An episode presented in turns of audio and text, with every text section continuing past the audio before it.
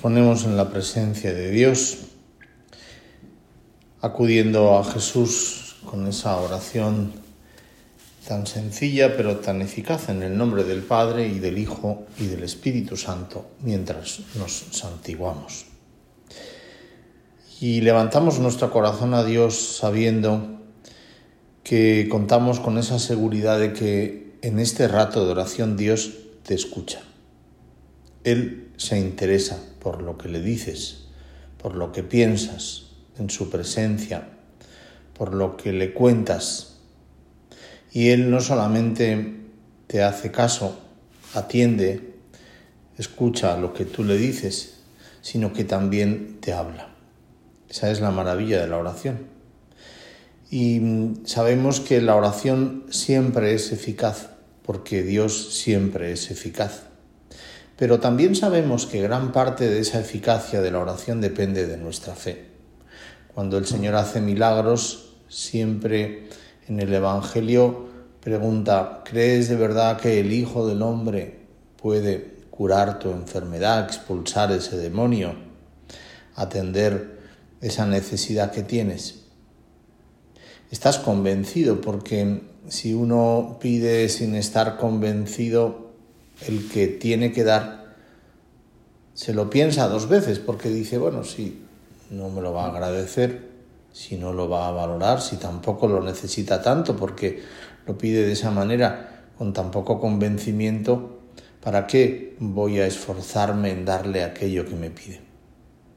Nuestra oración tiene que ser una oración intensa, que dé paz, pero también una oración en la que no solamente pedimos, porque también alabamos, adoramos, rectificamos, pedimos perdón.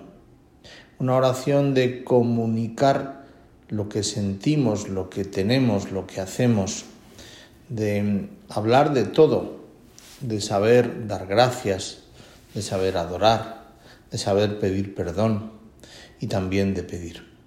Fíjate que una vez escuché que no haría falta que en nuestra oración nosotros estuviéramos siempre pidiendo. No nos haría falta pedir porque nos bastaría con dar gracias.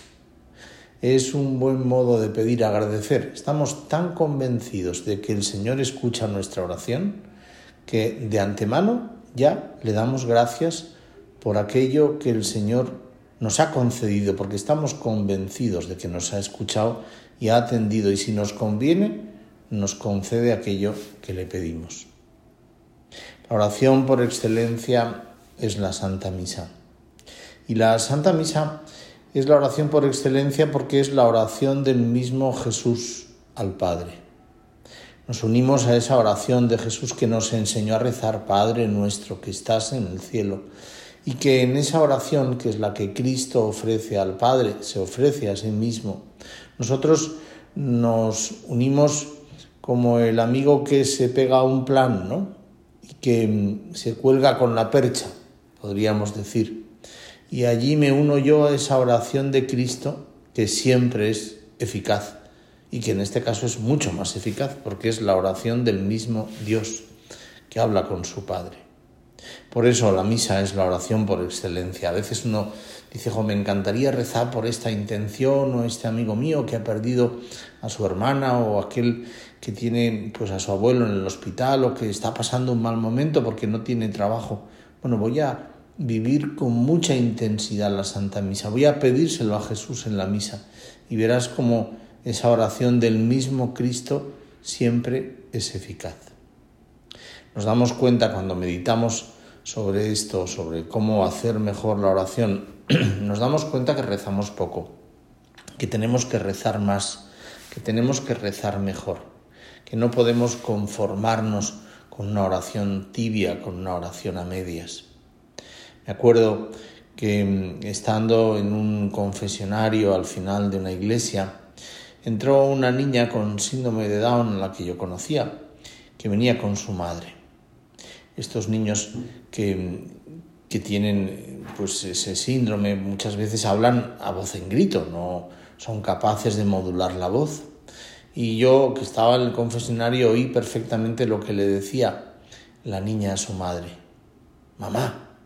Estaba de rodillas con las manos juntitas ahí en el banco del oratorio al lado de su madre y le preguntó a voz en grito, ¿ha acabado la guerra en Irak?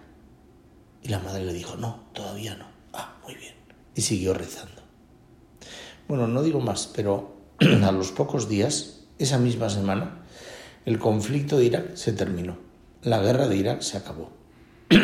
qué oración tan eficaz, qué oración la de esa niña que escuchó Jesús porque era una predilecta, una escogida de Dios, una oración que pues posiblemente conseguiría ese fruto, porque siempre la oración es eficaz.